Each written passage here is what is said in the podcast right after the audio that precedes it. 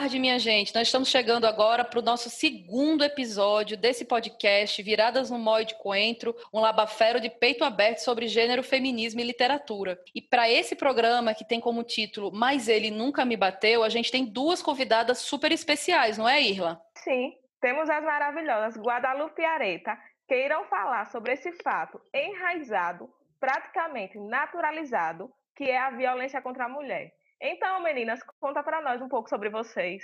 Então, eu gostaria de agradecer o convite de vocês. Eu sou Areta, sou advogada, sou membro integrante do, da Comissão de Direito da Mulher da OAB e represento essa comissão aqui no município de Estância. Para mim é uma honra participar de um debate tão, tão importante, um título mais importante ainda, porque falar de violência doméstica não é falar de violência física, e estamos felizes, estamos aqui para agregar e para divulgar e disseminar toda, todo o conhecimento a respeito de violência doméstica. Então tá bom, Areta, seja bem-vinda. E você, Guadalupe, conta pra gente um pouquinho quem que é você aí no meio da confusão, mulher? Boa tarde, meninas. É, primeiramente, gostaria de agradecer o convite né, para poder ocuparmos esse espaço com esse tema bastante relevante e que precisa ser discutido, que é a violência contra a mulher. Eu sou professora também, mas atualmente estou fora de sala de aula. Eu ocupo uma cadeira na Academia Estanciana de Letras, aqui no meu município. Sou membro e ex-presidente por dois mandatos de um clube de poesia, que é o Clube dos Poetas Estanciano, é, fui a primeira mulher presidente do Conselho de Cultura de minha cidade e estou como coordenadora municipal de política para a mulher, coordenadora do CREAM e presidente do Conselho Municipal dos Direitos da Mulher. Espero poder contribuir com o quadro das viradas do Moio de Quento, com a parceria dessa mulher maravilhosa também, que é a Areta, que só vem engajarmos mais, né? Maravilha, meninas! Então, meninas, a gente sabe que a violência contra a mulher é um problema que perdura assim há muitos anos e hoje é considerado um fato histórico e cultural praticamente naturalizado. É, na atualidade, essa questão está ainda mais evidente pelos meios de comunicação e pela internet, né, Irla? Recentemente, acompanhamos o caso da coach Mayra Cardi, que viveu um relacionamento abusivo durante seu casamento com o então ator Arthur Aguiar. E não muito distante, acompanhamos também o caso da modelo Luísa Brunet, que foi agredida fisicamente pelo então seu noivo, o empresário Lídio Parisotto. E entre tantos casos que ficam no anonimato, e diante de um problema social, e pode ser considerado até mesmo de saúde pública, surgem vários questionamentos. O que será que há por trás dessa naturalização de uma violência tão bárbara? E ainda mais, como se explicar tantos comentários ofensivos nas redes sociais, comentários do tipo: ah, mas ela mereceu apanhar, mas ela deve ter feito alguma coisa. Onde a nossa sociedade aponta a mulher como culpada da própria violência sofrida. E ainda, indo mais fundo na temática, com enfoque no tema, mas ele nunca me bateu, como se explica as várias faces e os vários tipos de violência contra a mulher? Então, meninas, expliquem para nós. É um tema bastante interessante, principalmente que existem evidências claríssimas da violência sofrida por Maíra Cardi, que era uma digital influencer com milhões de seguidores, e, a, e aquela violência deu peso, deu nome, deu exemplo. Muitas mulheres, a partir daquele momento, percebeu-se vítima de violência, porque a violência não é só o empurrão, não é só o tapa, não é só, não é só a, a ameaça. A violência ela vem psicológica, emocional, moral, patrimonial. Ela tem um peso que muitas vezes é muito, mais, muito maior do que a física. Como ela mesmo relatou em um dos seus, dos seus vídeos, Maíra Cade, ela fala que é muito mais fácil você identificar um agressor daquele que bate, que machuca fisicamente, porque é muito mais simples você identificar um príncipe encantado que vai que vai arrubiando, vai vai se fazendo, se mostrando ser um cara especial, interessado e que quer o seu bem, é muito difícil de você identificar ele como agressor. Você se culpa muito por achar ruim certas coisas. E não é, não é só um, no mundo no mundo das pessoas normais, ditas como as normais, que isso acontece. Como temos exemplos aí de Maíra Cardi, de Luísa Brunet, de Vitor Chaves, o cantor, como vocês colocaram como, como roteiro, é muito interessante porque a gente lembra que a violência doméstica e a violência, ela está atrelada às pessoas e não à sua condição financeira. É interessante é, Areta, que você coloca para gente que o agressor ele não tem rosto, né? Ele não necessariamente segue um padrão ou um estereótipo. Ele, na verdade, pode estar ao nosso lado e a gente nem mesmo, nem mesmo perceber. Essa frase é mais ele nunca me bateu, guarda muito dessa visão de que a agressão contra a mulher, a violência contra a mulher, ela só se materializa quando acontece a marca física. E tem muitas autoras, inclusive, que dizem se o a, a violência começasse com um tapa, talvez muitas mulheres elas não morreriam, porque elas perceberiam muito cedo que estão próximas de agressores que podem, na verdade, tentar contra a vida delas. Eu queria que você, que você falasse um pouco sobre isso, Guadalupe, já que você trabalha diretamente com o atendimento dessas mulheres. Essa frase, ah, mas ele nunca me bateu, já apareceu aí nos seus atendimentos e na, no acolhimento que você faz com mulheres vítimas de violência? Sim, é, professora Jo, com certeza. Veja bem, é, a Areira descreveu muito bem esses, esses casos que a Irla citou. É, nós costumamos trabalhar muito com o que a gente chama de violência velada.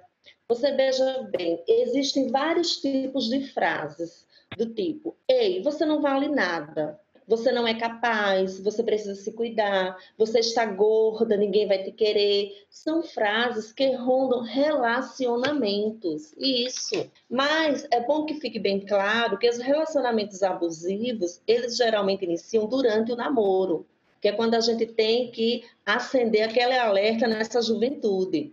Quando o garoto quer, por exemplo, ter acesso à senha do celular da menina, implica com a roupa curta, né? implica com as amizades e por aí vai. Outra coisa que a gente procura trabalhar muito nessas mulheres é que eles falam que elas não valem nada. Não, elas valem muito. Elas podem tudo, elas são bonitas, são capazes, estão apenas presas a um mundo de violência é uma forma triste, gravíssima de violação dos direitos humanos, né, dos direitos da mulher. E isso vem como consequência a sua saúde física e a sua saúde mental. É uma violação psicológica que está no artigo 7 da Lei Maria da Penha, que é a violência psicológica. A maioria dos casos de violência psicológica, eles acontecem justamente entre é, o namoro e entre o, o, o, marido, né? Os maridos. Eu costumo dizer que a violência contra a mulher hoje é um problema de saúde pública, professora e que a gente tem que se alertar a isso. Porque você imagine um hematoma pelo corpo, um olho roxo. Agora você imagine isso por dentro, a ferida aberta na alma da mulher. Eu acho que outro, outro ponto importante para se destacar na violência psicológica é o da sua normalização, que não é dada a importância necessária. Eu digo isso pela vivência que eu tenho com algumas mulheres que passam por isso, que é, são acompanhadas pela psicóloga do órgão e que assim não é fácil para elas saírem desse ciclo. Não é fácil e o que elas mais precisam é serem acolhidas, serem ouvidas, menos serem julgadas. Então eu finalizo a minha fala com essa questão. Perfeito, gente, perfeito, muito bom.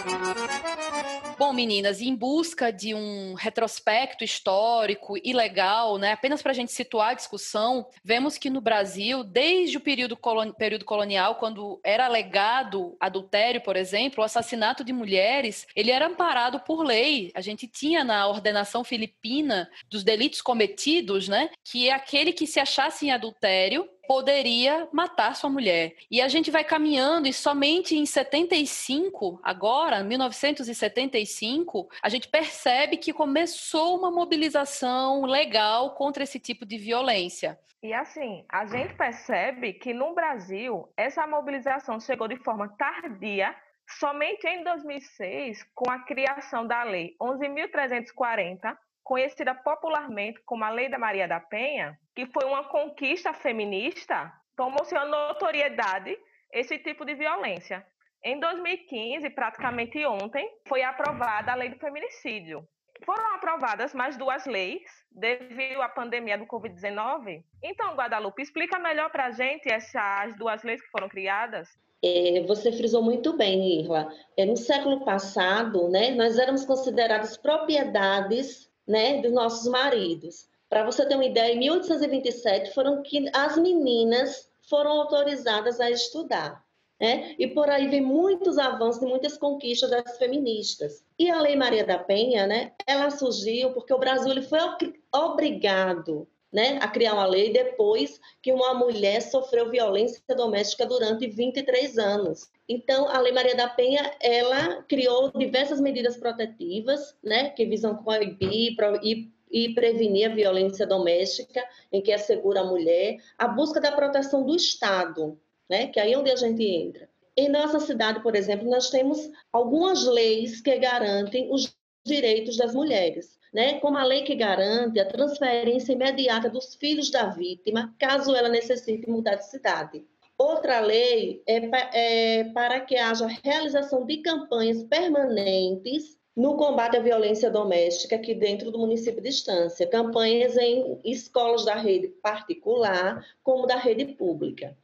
E também, que eu costumo dizer que foi um ganho, mas que a gente ainda tem muito que trabalhar, que foi a lei que agora em agosto ela completa um ano, que foi sancionada pelo gestor atual, que é a Lei de Inclusão de Noções Básicas da Lei Maria da Penha no currículo das escolas do município de Estância.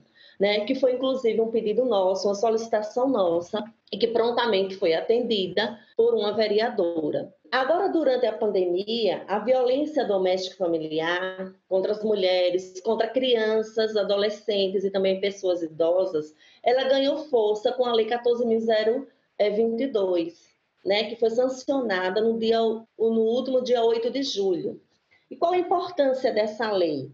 Agora, essa lei, ela assegura que o, o funcionamento dos serviços da rede de atendimento agora durante a pandemia. Como também ela regulamenta que as mulheres podem fazer um boletim de ocorrência online e solicitar medidas protetivas por meios digitais, né, de imediato, o que antes era diretamente na DAGV. Agora, como a gente está passando, lamentavelmente, por essa situação de pandemia, a mulher ela, vítima ela pode é, perfeitamente pedir isso via online. A lei também prevê que se existe de ocorrência de violência contra a criança também e a pessoa idosa, também seja feita online. E outra lei também que foi agora durante em abril essa durante a pandemia que altera é, o artigo 22 da Lei Maria da Penha é que estabelece como medidas protetivas de urgência a frequência do agressor no Centro de Educação e de Reabilitação e Acompanhamento Psicossocial. O porquê isso, para que vocês entendam melhor? Muitas vezes a gente trabalha a mulher, a gente acolhe a mulher, trabalha a autoestima dessa mulher, né? empodera essa mulher e essa mulher volta para casa. A gente não trabalhou o problema.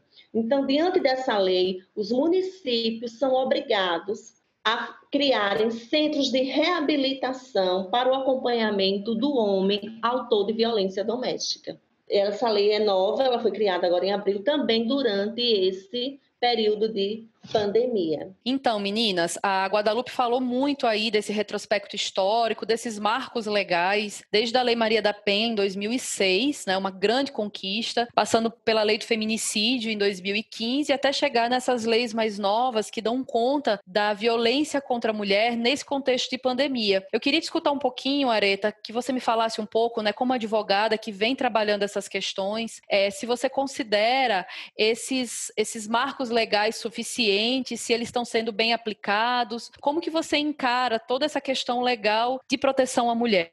É difícil falar sobre isso sem trazer o peso do machismo, porque se hoje a gente existe uma lei titulada como Lei do Feminicídio, é porque o nosso machismo está tão enraizado, né? a gente já vive com isso há tanto tempo, que precisamos fazer uma lei que combata a morte de mulheres vítimas de violência por conta do seu gênero. Não sei se, se a criação dessa lei ela é, ela é suficiente. É óbvio que temos total conhecimento de que ela é necessária. Infelizmente é necessária. Necessário seria que a gente não precisasse dela, tá entendendo? Porque é o seguinte, a lei do feminicídio ele trata sobre a morte de mulheres vítimas só e única e somente por ser mulher, por conta do seu gênero. Tem uma pena muito grande, muito, muito expressiva, que vai de 12 a 30 anos de reclusão, podendo até ser essa pena ser aumentada a metade em, determinados casos, como por exemplo, se o marido matou a mulher na frente dos filhos, ela, essa pena é, ela é aumentada por conta da, da força, da, do absurdo que é uma criança ver o seu pai matar sua mãe. Então, eu me pego pensando se, de fato, atingimos um objetivo ou se fizemos com que o machismo e todo e toda tudo que ele leva, tudo que está entranhado, foi aceito. Para isso, a gente tem que se moldar ao machismo.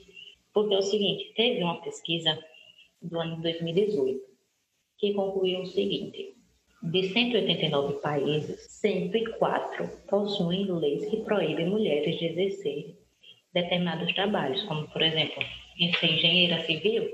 Já pensou em não ser uma engenheira civil? Porque é proibido. Desde 189, em 59 países não há legislação sobre assédio sexual no trabalho. 18 deles, as mulheres casadas só podem, só podem trabalhar com a permissão do marido. Ou seja, é um absurdo. E grande parte desse, desse ciclo, desse machismo, desse impedimento está no Oriente Médio, na África, por causa da sua cultura. No Oriente Médio existem países, existem locais que para uma mulher fazer uma, um passaporte ela precisa do RG do marido, de uma autorização para ela fazer um documento para ela mesma. Então, é triste termos que, que conviver, a palavra é essa, nós convivemos com o machismo, com tudo o que ele proporciona, triste proporciona, e quando queremos combatê-lo, somos tituladas de outra forma, que não é necessário, ou então porque não precisa, ou então porque é um discurso que, que não vai adiante. Porque precisa ser dito o seguinte: o feminismo ele não combate o homem. A mulher feminista, ela não odeia o homem. Isso precisa ser dito e ser explicado, explanado várias vezes. O que a gente quer é igual igualitário, é que as mesmas oportunidades que um homem tem, vamos, vamos falar agora sobre, sobre trabalho. É, um homem, ele possui um determinado cargo que ganha um valor X. A mulher, com as mesmas condições, com as mesmas experiências, ou até mais, ela não recebe a mesma, a mesma quantidade, a mesma quantia que ele. Isso é triste porque a gente precisa provar sempre que somos suficientes. Não é que somos melhores, é que somos suficientes para o que a gente quer, para o que a gente gosta. E essa divisão resulta numa sociedade extremamente complicada de se viver. O bom foi que a Areta já deu um spoiler do nosso próximo programa, né? Em que a gente vai debater um pouco a frase: ah, mas isso não é coisa de mulher falando um pouco sobre essa relação de trabalho, as mulheres nesse espaço. Pois é, é, é, muito estranho a gente pensar né, em todas essas formas é, que a violência contra a mulher ela pode se manifestar não apenas né, pensando na agressão física, mas ampliando o nosso olhar sobre as violências psicológicas, a violência financeira, vários tipos de, de, de, agressões, de violência, que são muito graves também. É, como esse também é um podcast de literatura, a gente vai falar um pouquinho de um livro chamado Papel de Parede Amarelo, da autora Charlotte Perk Gilmas, que é uma grande referência para a literatura feminista. E nesse livro traz uma discussão sobre os vários formatos de opressão contra a mulher. Logo no começo do livro, que conta a história de uma mulher supostamente com a saúde mental fragilizada e que é levada pelo marido, que é médico, para viver em uma casa alugada com a finalidade de tratá-la. Lá nessa casa, ela é orientada a não fazer absolutamente nada, não ter contato com ninguém, não sair do quarto. Ela não deve escrever, principalmente, porque, segundo o marido, isso pode agravar sua condição de saúde. No conto, conta que é contado em formato de diário, ela mantém escondida essa história e ela vai escrevendo um pouco para gente. E lá, na, é, lá no meio do livro, ela diz assim, abre aspas, eu não sei qual, qual a razão porque eu devo escrever. Eu não quero, eu não me sinto apta. E sei que o John acharia absurdo, mas eu tenho que dizer o que sinto e o que penso, porque isso é um alívio tão grande.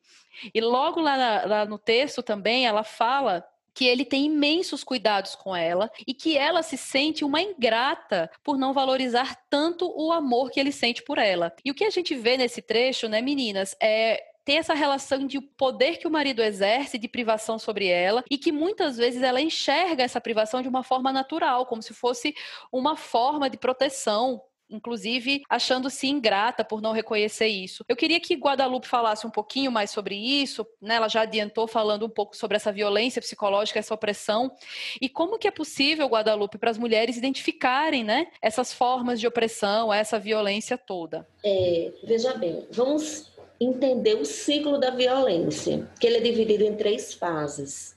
A primeira fase é a escala da tensão, que é onde começam aquelas agressões verbais, aquelas crises de ciúmes, as ameaças, o abuso emocional. A mulher ela passa a viver com medo do parceiro.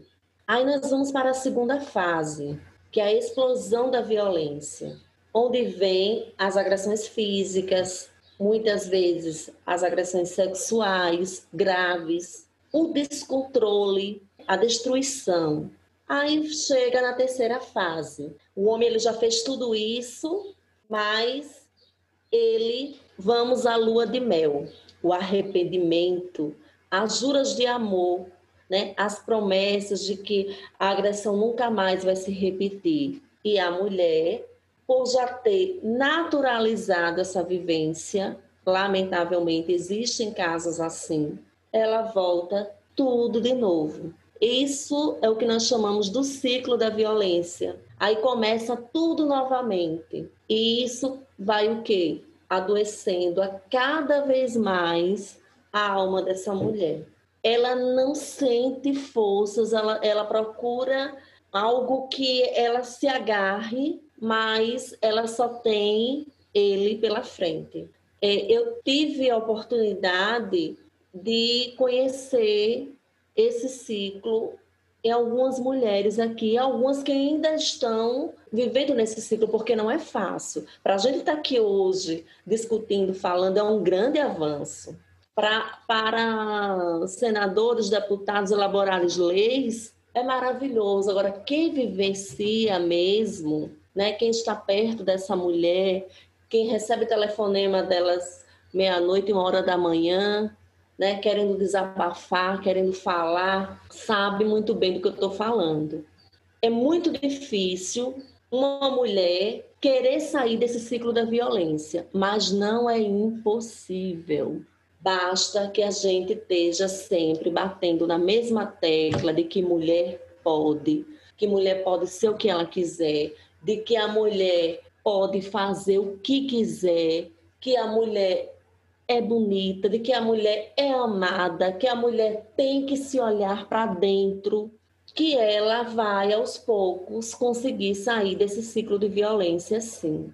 Eu tenho exemplos de mulheres aqui em instância que saíram e que hoje estão aí empoderadas, que algumas não querem, têm dificuldade até hoje de terem outro relacionamento e outras estão em outros relacionamentos felizes mas a gente também tem aquela mulher que ainda tem aquela dependência emocional muito marcante, quando não emocional, a dependência econômica, porque lamentavelmente também nós somos frutos é, do patriarcado, Infelizmente, é a questão também da religiosidade, a questão da aparência, né, da sociedade. Infelizmente, ainda, ainda existem é, mulheres que a gente está tentando desconstruir isso, que não é fácil. Eu estou falando assim, da realidade que eu vivo com algumas mulheres estancianas. E aproveitando o gancho de Jo, de, da questão do livro O Papel de Parede Amarelo, onde a autora ela é totalmente manipulada pelo marido, e o que acontece atualmente? Quando a mulher ela sofre agressão psicológica, ela quase nunca percebe que está sofrendo. O manipulador, ele tenta de todas as formas colocar ela no papel de culpada. Isso, assim, é muito presente no livro. Como o Zô falou, o nosso podcast é voltado também para a literatura, para embasar o nosso discurso. Eu vou falar aqui um, um conto do livro, Um útero é do tamanho de um punho, que, assim, que eu achei super interessante, que vai cair muito bem com a nossa discussão. Uma canção popular do século XIX e XX. Uma mulher incomoda. É interditada, levada para o depósito das mulheres que incomodam. Loucas louquinhas, tantãs da cabeça. Ataduras banhos frios, descargas elétricas. São porcas permanentes, mas como descobrem os maridos, enriquecidos subitamente as porcas, loucas trancafiadas, são muito convenientes em terra, em terra. Então, o que a gente vê nesse texto que Irla acabou de ler, que é um poema maravilhoso, né, da Angélica Freitas, um conto-poema, um poema-conto, é um pouco desse ciclo de violência que Guadalupe acabou de falar para gente, né, que vem do aumento da tensão, às vezes do ato da violência, do arrependimento e de um comportamento carinhoso que ela chamou de lua de mel, mas que logo depois esse ciclo volta a acontecer. Eu queria escutar um pouquinho de você, Areta, é como fazer diante, que fazer diante disso, né? Como que a gente percebe esse ciclo? Como identificar as várias formas de violência? Você que tem acompanhado é, tantas mulheres é, nesse movimento de relacionamentos abusivos e de, e de identificação da agressão. Então, é muito, é muito importante que, que a gente dê voz a essas mulheres, dê segurança, mostre que realmente estamos do lado delas, porque além de vítima, ela ainda é, é posto em pauta tudo que, que ela levantou. É muito triste. Imagine só você você ter vítima de algo, é muito complicado. Então, isso que, que levamos em, em consideração, que trabalhamos para isso, é levantar mulheres, é aquela questão da sororidade, de colocar-se no lugar de outra pessoa. E é isso, Jô. Então, gente, seguindo aqui na nossa discussão, a gente sabe que a cada 17 minutos uma mulher é agredida fisicamente no Brasil. De meia e meia hora, pelos dados aí do mapa da violência de 2018, uma mulher sofre violência psicológica ou violência moral. A cada três horas, alguém relata, por exemplo, um caso de cárcere privado. No mesmo dia, oito casos de violência sexual, entre estupros e abusos, são descobertos no país. E a cada semana, 33 mulheres são assassinadas por parceiros antigos ou atuais. O ataque semanal para 75% das vítimas se repete até por cinco anos. Isso foi o que o mapa da violência mostrou para gente em 2018, né, Irla? Em Sergipe, entre 2011 a 2016, foram registrados 4.393 casos de violência contra a mulher. Destes, 3.451 foram referentes à violência física e sexual. Em Sergipe, no ano de 2017, foram observados 74 feminicídios em maiores de 10 anos, com média de idade de 30,3 anos, variando de 13 a 75 anos. Os óbitos se concentram nas faixas, nas faixas etárias, mas com destaque entre 20 e 29 anos. São os dados da DataSUS. Então, Guadalupe, você que trabalha diretamente com mulheres e é daqui de instância e vai falar com melhor propriedade, como é que a gente pode entender esses dados e também quais são as prováveis explicações para tantos óbitos em Sergipe, tendo em vista que Sergipe é o menor estado do Brasil. Veja bem, sempre me perguntam quando é que a violência contra a mulher vai acabar. Eu acredito que quando a educação que damos para nossas crianças for modificada, é aquela questão que eu sempre bato. quando o menino sai para a balada, os pais não falam nada. Quando a menina vai para a balada, qual a primeira coisa que os pais falam? Olha, tenha cuidado. Mas a gente não fala para o um menino quando ele está saindo, veja bem, respeite a mulher que você vai encontrar lá fora. Vamos prestar atenção bem a isso. Os dados são de entristecer, realmente. Infelizmente, ontem, Sergipe registrou mais um feminicídio no município de Nossa Senhora do Socorro, vindo seguido de suicídio. Ele tirou a vida da sua companheira e tirou a sua própria vida. Estância, eu estive conversando semana passada com a capitã Fabiola, capitã da Ronda Maria da Penha, e a gente tem o que comemorar entre parênteses, porque desde 8 de janeiro de 2019 que a gente não registra feminicídio em instância. O último feminicídio foi em janeiro de 2019, de uma mulher que o homem não aceitava o fim do relacionamento, moradora do conjunto Santo Antônio, e veio a estrangular ela. Né? Ele está preso até hoje, graças a Deus. Eu trago dados da Coordenadoria da Mulher do Tribunal de Justiça do Estado de Sergipe quando nós assumimos a coordenadoria, Estância era o terceiro município, em 2018, entre as comarcas com maior quantidade de processos referente à violência doméstica familiar a cada mil habitantes. Em primeiro lugar estava Nossa Senhora do Socorro, com 5,36%, que deve continuar. Itabaiana estava em segundo lugar. Em terceiro lugar veio Cedro de São João, por ser um, município pequeno, mas ele é, tem amparo com os distritos de Amparo do São Francisco, Malhada dos Bois, São Cristóvão e Telha. Estância, que era o terceiro, caiu para quarto, graças a um trabalho integrado da rede, porque Estância tem uma rede de proteção à mulher. Nós temos a DAGV, a Coordenadoria da Mulher, o CREAM, que é o Centro Regional Especializado no Atendimento à Mulher, o Conselho Municipal dos Direitos da Mulher, a Ronda Maria da Penha, que veio para a instância justamente por esse índice alto que estava, além de um judiciário e um Ministério Público atuante, que são parceiros também do nosso trabalho.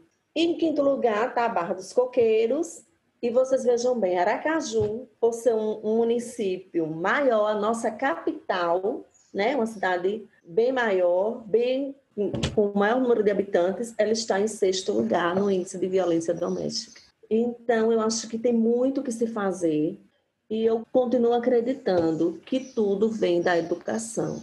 Por isso que a gente batalha, a gente enquanto também presidente do Conselho Municipal dos Direitos da Mulher, estamos sempre fiscalizando essas leis, o cumprimento dessas leis, como agora a Lei da Inclusão das Noções Básicas da Lei Maria da Penha, inserida no currículo escolar de todas as escolas do município de Estância. Isso é muito importante, minha gente. É o trabalho de base.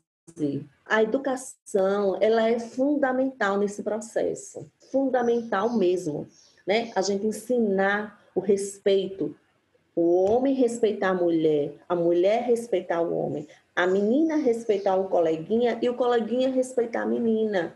Né? É fundamental isso. Isso é, é, é o princípio de tudo. Eu acredito muito na educação. A educação é a base de tudo. Basta que ela seja valorizada, se dê recursos, os professores sejam preparados, né, sejam capacitados, porque nós também sabemos como agem alguns dos professores na questão do julgamento, a Areta citou bem essa questão da sororidade, que eu falo sempre. Nós mulheres costumamos machucar outras mulheres. Eu participei de um ciclo da justiça restaurativa e quando eu falei isso, algumas mulheres ficaram assim assustadas. Sim, mas é a verdade. A sororidade, por mais que a gente bata, por mais que a gente conteste, né, que a gente esteja ali explicando, mas é muito ainda difícil. Né? Essa é a nossa realidade. E como é que a gente machuca outra mulher? A partir do momento que eu sei que a minha vizinha está sofrendo, está apanhando, e no outro dia ela tem que sair sorrindo e eu a julgo. Ah, vou lá chamar a polícia. Se ela apanhou, apoiou e no outro dia está bem com ele. Gente, a gente não sabe o que é que está acontecendo nessa casa. O porquê que ela tem que sair sorrindo, botar uma maquiagem para encobrir o olho roxo, botar a maquiagem para encobrir certos hematomas no braço, as ameaças que ela sofre, o que é que ela passa para poder é, ter que sair dessa forma. E nós mulheres costumamos julgar. Então, a base para a diminuição dessa violência no meu ponto de vista, ainda está na educação. Perfeito, Guadalupe, perfeita a sua fala. Eu me lembrei agora de uma campanha que o governo do estado de Minas Gerais e São Paulo estão fazendo nesse tempo de pandemia, e a hashtag é eu meto a colher, porque meter a, no, nosso, no nosso país, né, existe esse ditado, né, em briga de marido mulher, ninguém mete a colher. Mas como nós estamos num tempo de pandemia, a gente precisa imaginar o quão difícil está sendo para muitas mulheres conviver com seus agressores. Sete a cada dez mulheres moram com seus próprios agressores, e são os dados do Fórum é, Nacional de Segurança Pública. Então, meter a colher pode sim é, resolver resolver e ajudar muitas mulheres. Bom, a gente está assim caminhando para o final desse episódio. A gente espera muito que vocês tenham gostado. Nós agradecemos assim as maravilhosas Areta e Guadalupe que foram essenciais para o nosso Labafero e que toparam conosco, né, em tempos tão duvidosos, embarcar nessa discussão. Se vocês gostaram e ouviram até o final, vocês podem reenviar essa mensagem que vocês receberam para alguém escutar também. Não custa nada e assim a gente vai construindo uma corrente de gente de peito aberto. E aí eu passo para vocês, meninas, fazerem aí as considerações finais. Areta, se quiser falar mais um pouquinho pouquinho, ainda temos um tempinho. Então, eu gostaria somente de agradecer o convite e concordo plenamente com tudo que foi dito, assinei embaixo. Fala de Guadalupe foi perfeita no final, quando ela trouxe a questão da sororidade, a questão da educação, que é o norte para tudo. E podem sempre contar comigo, estou à disposição de vocês, como sempre, e foi um prazer. Ah, foi um prazer a gente receber você também aqui, viu, Areta? Você também é uma virada no mói de coentro. Guadalupe, a gente também te agradece. Se você quiser também fazer uma última fala para a gente se despedir. Nossa, eu que agradeço, né? A gente está sempre ocupando espaços, é, escolas, associações de bairros, onde me chamam eu tô, né? Eu queria muito é, deixar uma mensagem é, que muito se fala em liberdade para as mulheres, eu acredito nessa busca, viu, gente? Mas eu acredito também que a liberdade e igualdade com escolhas livres, fazer ou não fazer coisas, estar em paz consigo mesmo e com suas decisões. E isso é o que vale. A paz psicológica e o controle emocional são pontos importantes para manter a nossa integridade física e mental. Então, vamos ajudar outras mulheres a buscarem isso. Né? Eu vou finalizar é, deixando uma frase da Maria da Penha: Não tolere nenhum tipo de violência. Quando a violência termina, a vida recomeça.